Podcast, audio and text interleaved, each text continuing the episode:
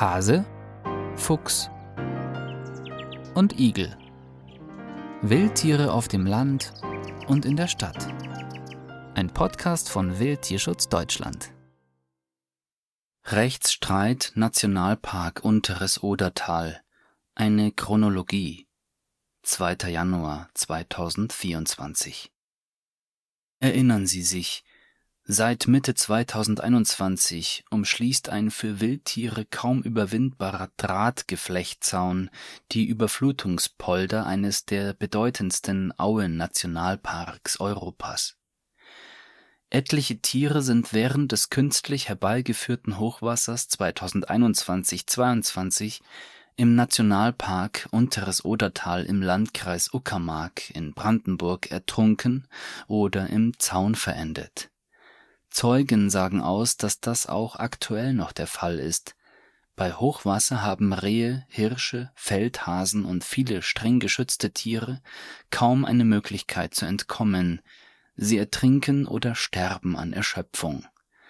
Der Zaun verhindert auch den Wechsel zwischen den jahreszeitlich unterschiedlichen Lebensräumen Seit nunmehr zwei Jahren klagen wir mit Hilfe von Naturschutzorganisationen, die in Brandenburg nach dem Umweltrechtsbehelfsgesetz anerkannt sind, vor den Gerichten in Potsdam und Berlin-Brandenburg gegen den Landkreis Uckermark. Doch die Gerichte nehmen sich viel Zeit, um dann juristisch nicht nachvollziehbare Entscheidungen zu treffen. Hier eine kurze Chronologie Dezember 2021. Erste Tiere ertrinken im Nationalpark oder verletzen sich tödlich beim Versuch, Zäune zu überwinden.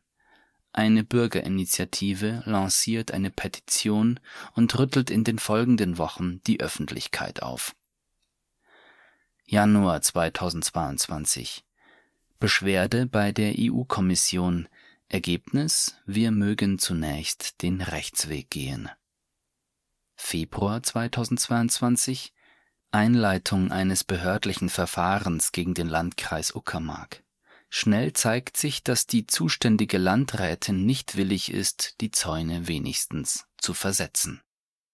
Es folgt der Antrag auf einstweilige Verfügung, ein Eilverfahren beim Verwaltungsgericht Potsdam, den Zaun auf der Westseite des Nationalparks und Natura 2000 Gebiets abzubauen auf den öffentlichen Druck hin verkündet das brandenburgische Ministerium für Gesundheit und Verbraucherschutz am 17. Februar zumindest die Verlegung eines Teils des westlichen Zaunes zu planen.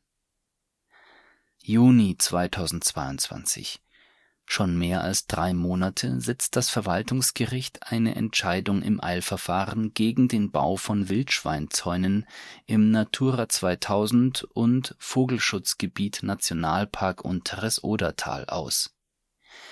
Deshalb wurde am 21. Juni 2022 durch die Berliner Rechtsanwältin Eva Bire Untätigkeitsklage beim Verwaltungsgericht Potsdam eingereicht damit die Einleitung eines Hauptsache-Verfahrens. Oktober 2022 Es folgt eine Verzögerungsrüge. Das Eilverfahren wurde nach über sechs Monaten ohne erkennbaren Grund nicht zum Abschluss gebracht. November 2022 Beschluss im Eilverfahren dem Antrag auf einstweilige Verfügung wird vom Verwaltungsgericht Potsdam nicht stattgegeben.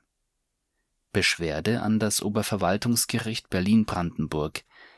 Darin heißt es, Zitat, der Beschluss des VG Potsdam ist fehlerhaft.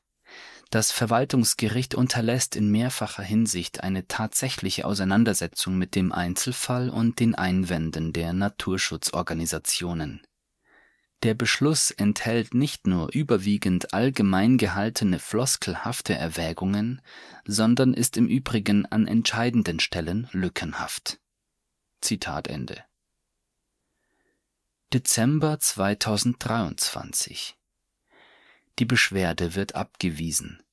Der Streitwert auf 45.000 Euro festgesetzt. Die Begründung des Oberverwaltungsgerichts bestätigt unseren Eindruck, dass hier bewusst Zeit geschunden wurde, Um die Entscheidung im Eilrechtsschutz leichter zu haben. Nachdem jetzt aber das Eilverfahren abgeschlossen ist, kann mit einem Fortgang im Hauptsacheverfahren gerechnet werden. Hier wird das Gericht es weniger einfach mit der Entscheidung haben.